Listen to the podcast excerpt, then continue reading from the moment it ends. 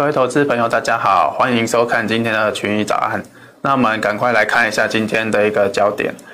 呃，首先是今天的一个凌晨啊，公布八月 WSDE 报告，所以我们等下会来做报告的解读。再就是呃，前一波就是在本周是有寒流再次来袭，所以咖啡跟糖的价格相对是有一些偏强啊。那其实这一次的寒流从呃巴西那边的呃气候。的一个机构开始做一个预警之后，跟我们先前预期一样，就是预警到到的时候，咖啡的价格或者是糖的价格就会先转强。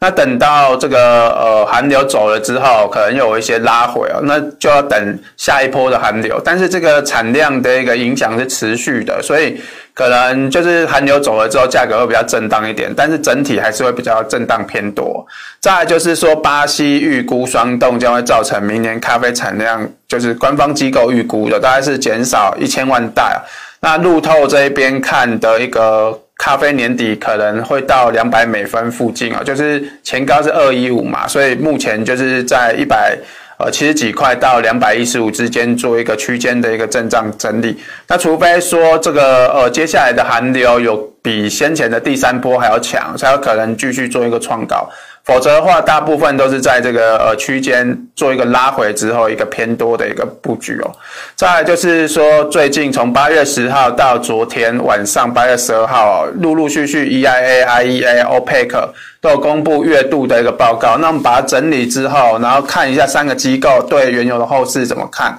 再来就是说，现在的一个呃 Delta 病毒的疫情是持续的干扰消费支出。我们看到美国啊，还有中国啊，现在。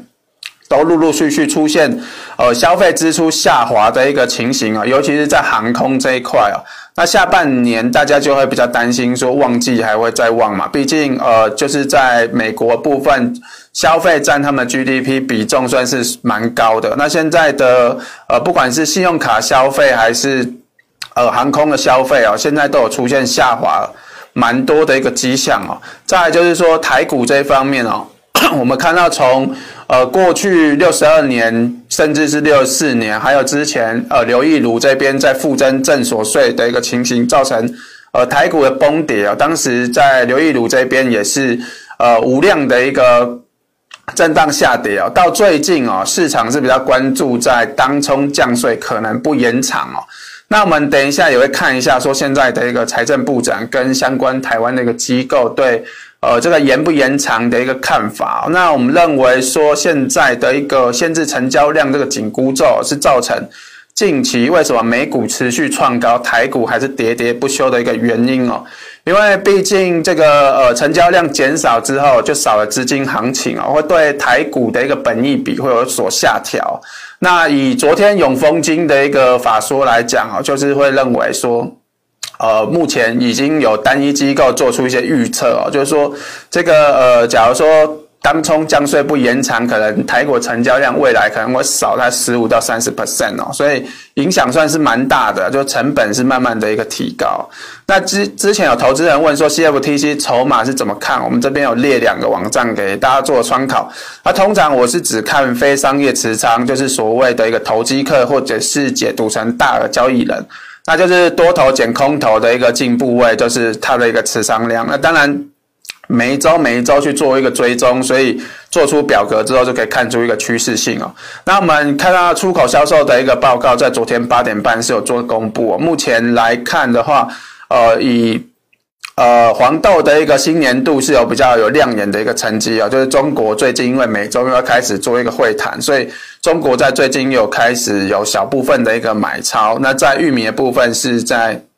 呃销售的部分是呃在旧年度还有新年度其实表现都还算不错。所以再来就是说 WSD 的一个解读，目前来讲就是大家聚焦的是在单位产量这部分啊，黄豆单位产量是五十 BPA，是比七月份。的一个报告减少零点八 BPA 啊，小麦部分是四十四点五 BPA，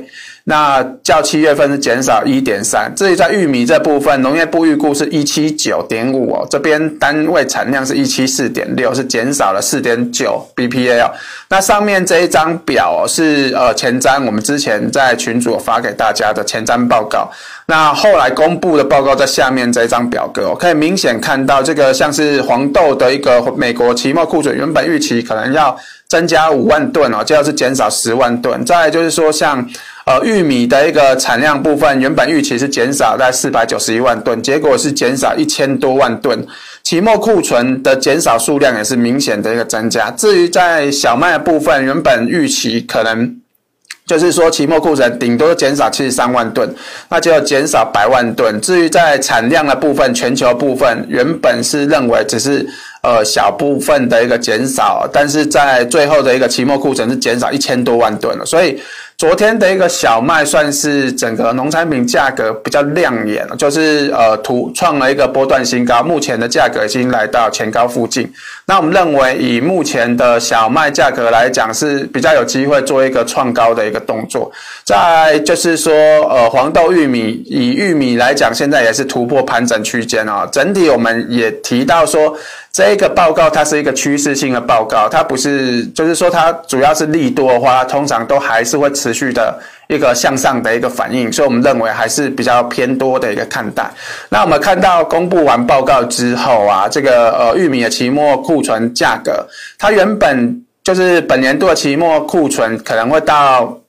呃，就从今年度到明年度的期末库存会从二八三七提高到三一五六，但是这三一五六原本在七月份的时候是三六三七哦，所以它其实降幅算是蛮大。不过就是说以今明两年来看，它期末库存还是增加，就是说原本很吃紧，但是现在是稍微宽松一点。那现在的一个呃玉米，就是天气对玉米的一个。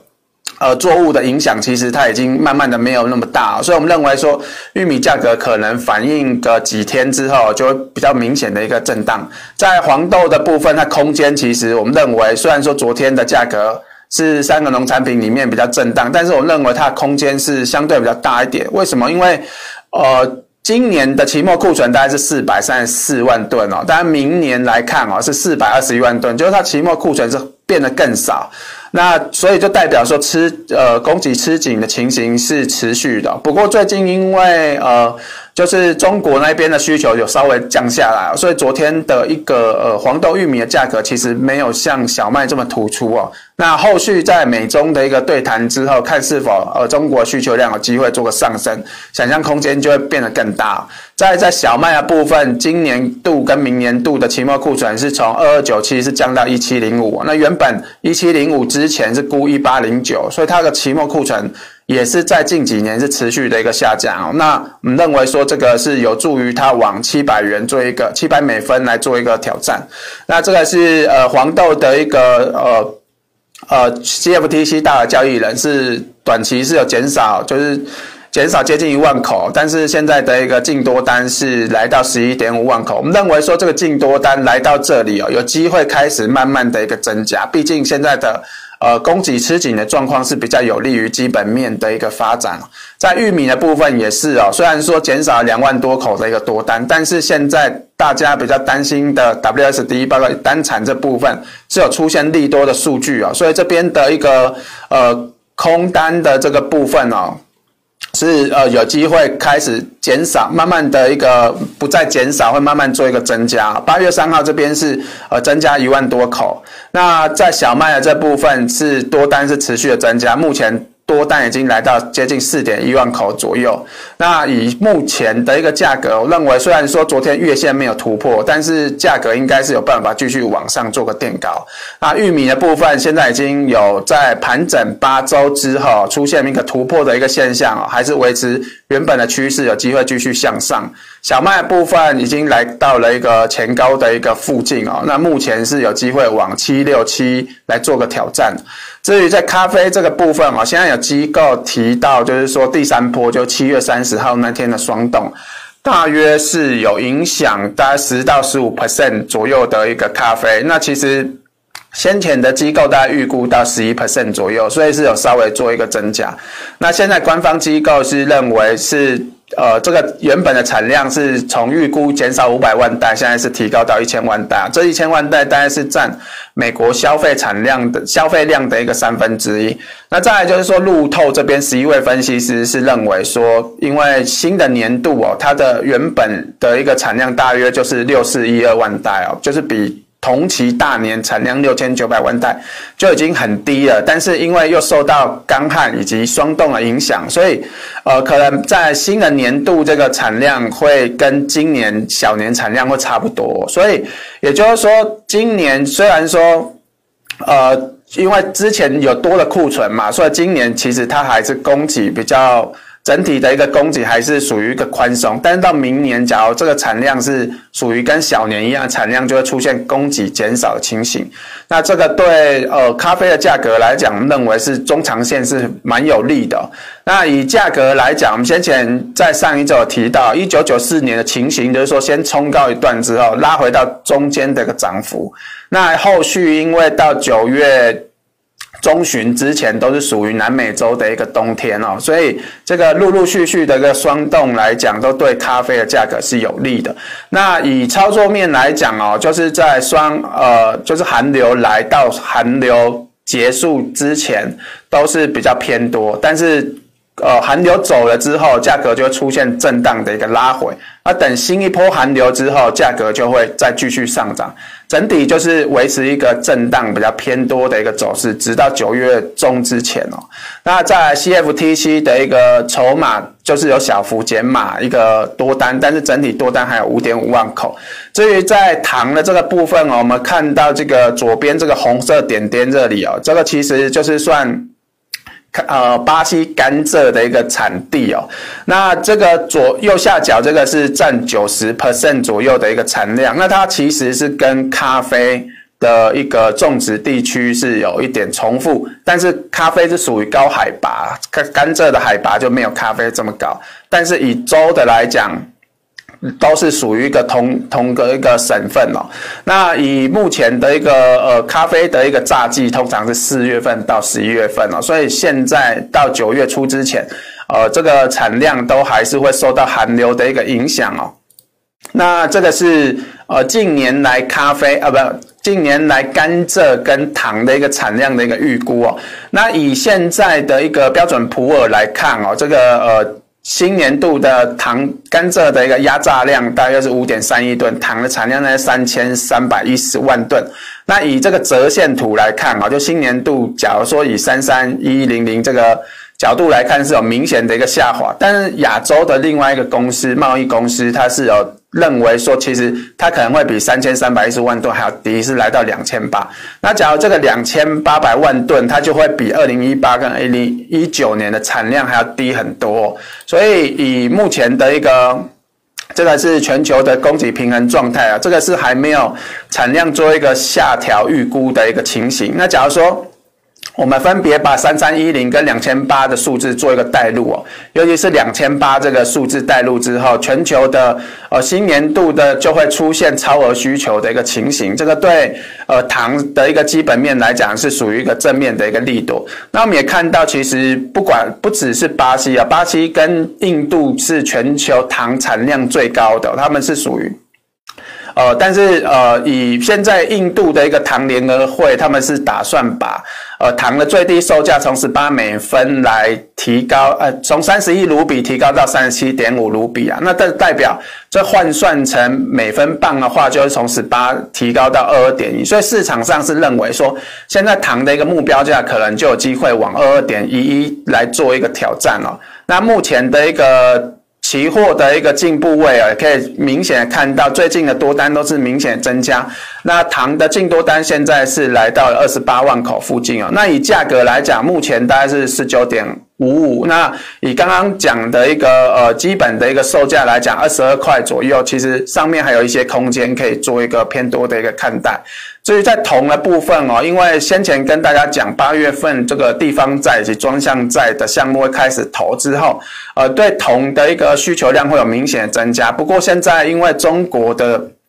八月份开始哦，他们是呃也会积极的来打压房地产的调控哦。先前是用单纯的限购，现在是用融资端来限制房地产，所以一消一减哦，这个呃就是铜的一个价格可能短期上来讲还是会维持这个比较大的一个区间的一个震荡整理。那我们认为，其实下半年铜价还是有继续走升的一个机会，只是说短期的一个。呃，以库存来讲，我们认为还要进一步的利多来做一个刺激哦。那在黄金的部分，受到非农数据优于预期的一个影响，黄金是大幅度的一个拉回。那短期来讲，它已经形成一个盘跌走势哦。所以我们认为说，在八月底，就是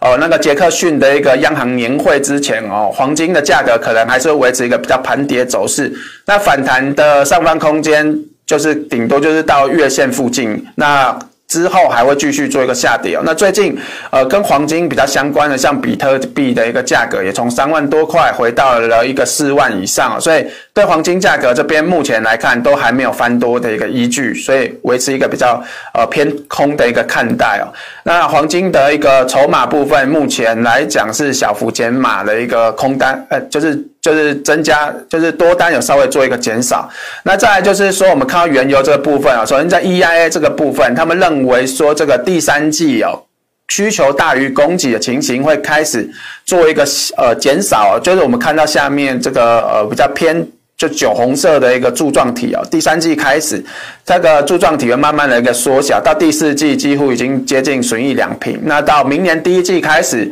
供给就会大于需求。那 EIA 的报告这边提到，就是说从八月份到十一月份，他们认为平均油价在布兰特这个边大概是七十二块钱左右。那到二零二二年这边。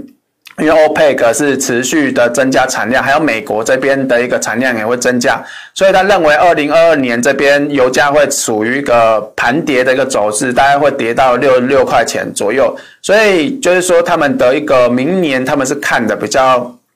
偏空一点的一个走势哦，那再就是 IEA 的报告哦，因为疫情的一个关系，IEA 下调今年下半年的原油的一个需求，从大概下调五十万桶啊一一天。那先前上个月份啊，因为欧美的一个已经开始做个复苏，所以他们是有上调三百八十万桶日的一个需求。所以这个一消一减啊，整体的一个今年下半年还是比较吃紧。但是在明年的一个情形，就是在 OPEC Plus 这边以及其他供应商。呃，会增加，在今年会增加六十万桶，明年大概会增加，每日会增加一百七十万桶哦。那其中六十万桶是呃来自于美国，所以会造成明年的一个供给会大于需求。所以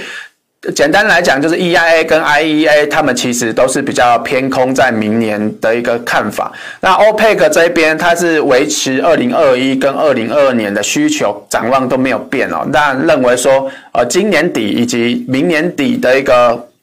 呃，就是供给需求都是还是一样，需求大于供给。那我们也就是也有访问了一些那个呃，就三大机构，就是。之前的一个呃农原油的一个研究员哦，他们认为说主要的一个市场的一个呃看法还是以 EIA 跟 IEA 来做一个依据哦，OPEC 部分通常都会看得比较乐观一点哦。那以目前的一个原油价格，它还是维持一个比较盘跌的一个走势哦。那目前来到七十美元这边会是它的一个压力哦。认为可能还是会属于比较震荡偏下跌的一个走势，因为主要机构还是都是下调了一个展望。那再就是说，在美国或者是在中国这一方面，我们看到最近因为疫情的关系哦，就是中国这边已经把八月份主要的一些活动都有做一些取消。那可以很明显看到这个在。航空啊，或者是呃文化活动这些都有出现经济活动暂停的一个情形，这个对原油其实的一个呃影响也是蛮大的。那这个呃彭博经济研究所这边都认为说，现在消费端已经开始出现转弱，所以整个呃经济成长可能会面临下行的一个风险。那再来就是说中中国航空这边，这个之前呃副总也有提到，就是中国航空的安排的航班数是明显的一个下降哦。那至于在美国这边的一个消费啊。摩根大通最近的信用卡数据是有提到说，哦，航空的一个消费是因为疫情的关系，已经从七月份有下降在百分之二十 percent。那美国银行这一边的银行金融卡跟信用卡的消费哦，也是明显的一个下滑。这些其实都跟 Delta 病毒脱不了关系。那这个订餐厅的网站 Open Table 这边也是有出现比较明显的一个呃减少，就是在订餐率的部分，所以可能在呃接下来的一个美中的一个消费旺季，可能会有多多少少受到一些影响。那至于在美国股市这一方面啊，目前我们看到昨天的一个。市场因为比较关心在缩减购债这个议题哦，那因为非农数据表现亮眼，已经有初步的共识哦。不过现在的就业数据还是要观察八月份到九月份这数据来进一步。确认这个缩减购债的一个时程。那以昨天公布的初领初呃初领跟续领失业金的人数啊，大致上是符合预期。所以从最近这几周的一个初领跟续领失业金来看啊，它并没有进一步的改善啊。虽然说它都是符合预期，甚至有小幅优于预期，但人数上并没有呃有明显的一个突破。那通膨议题这个部分啊，就是。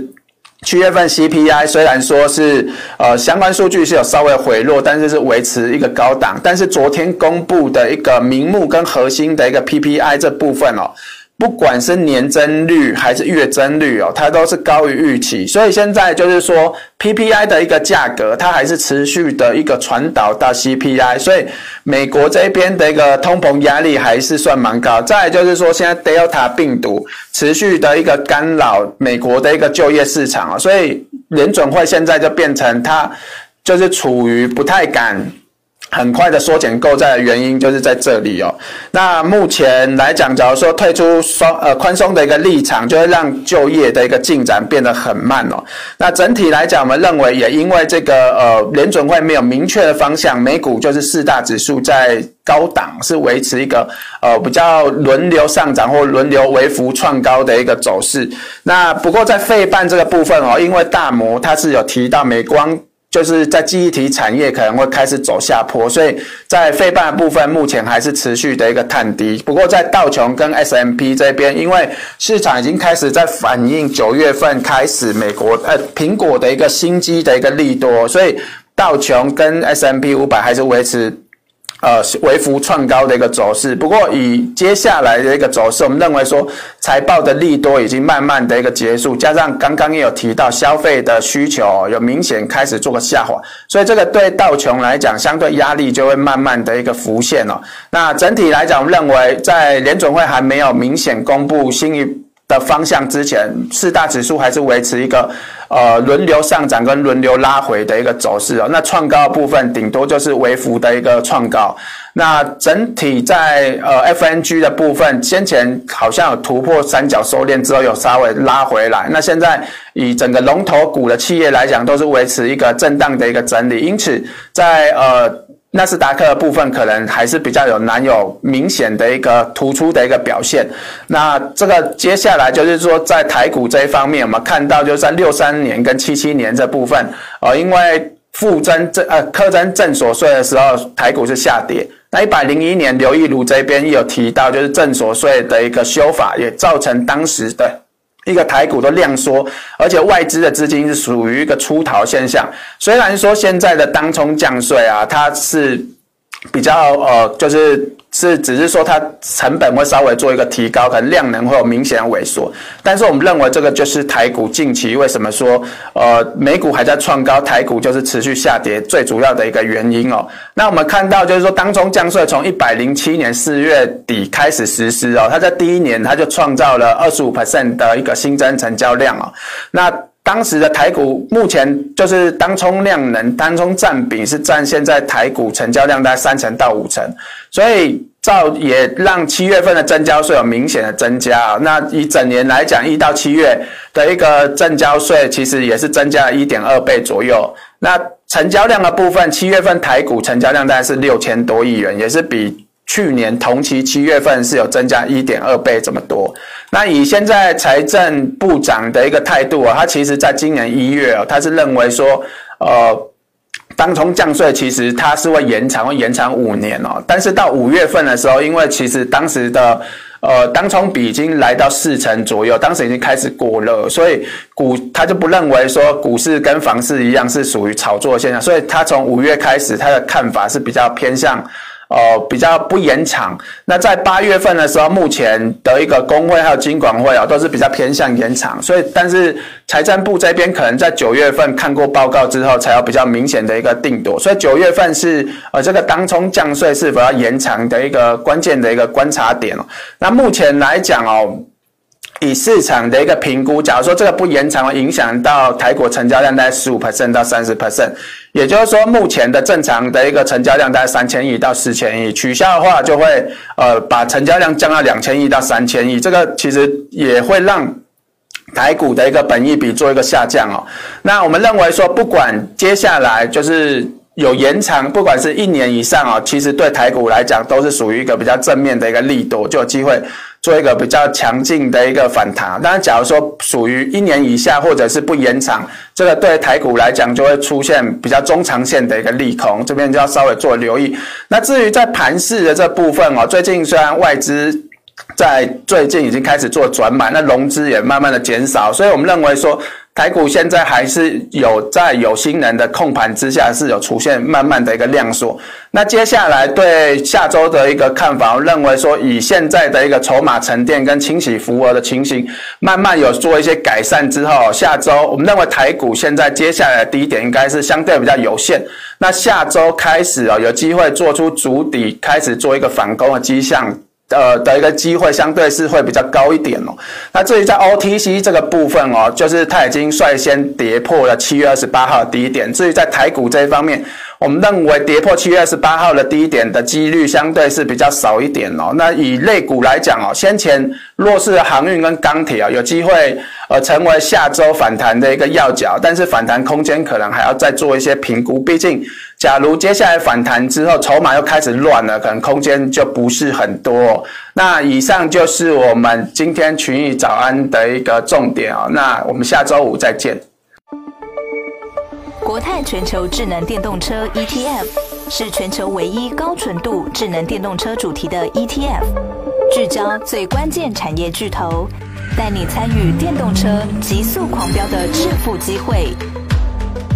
准备好迎接这一波庞大市场新契机了吗？投资电动车就是要国泰。投资一定有风险，基金投资有赚有赔，申购前应详阅公开说明书。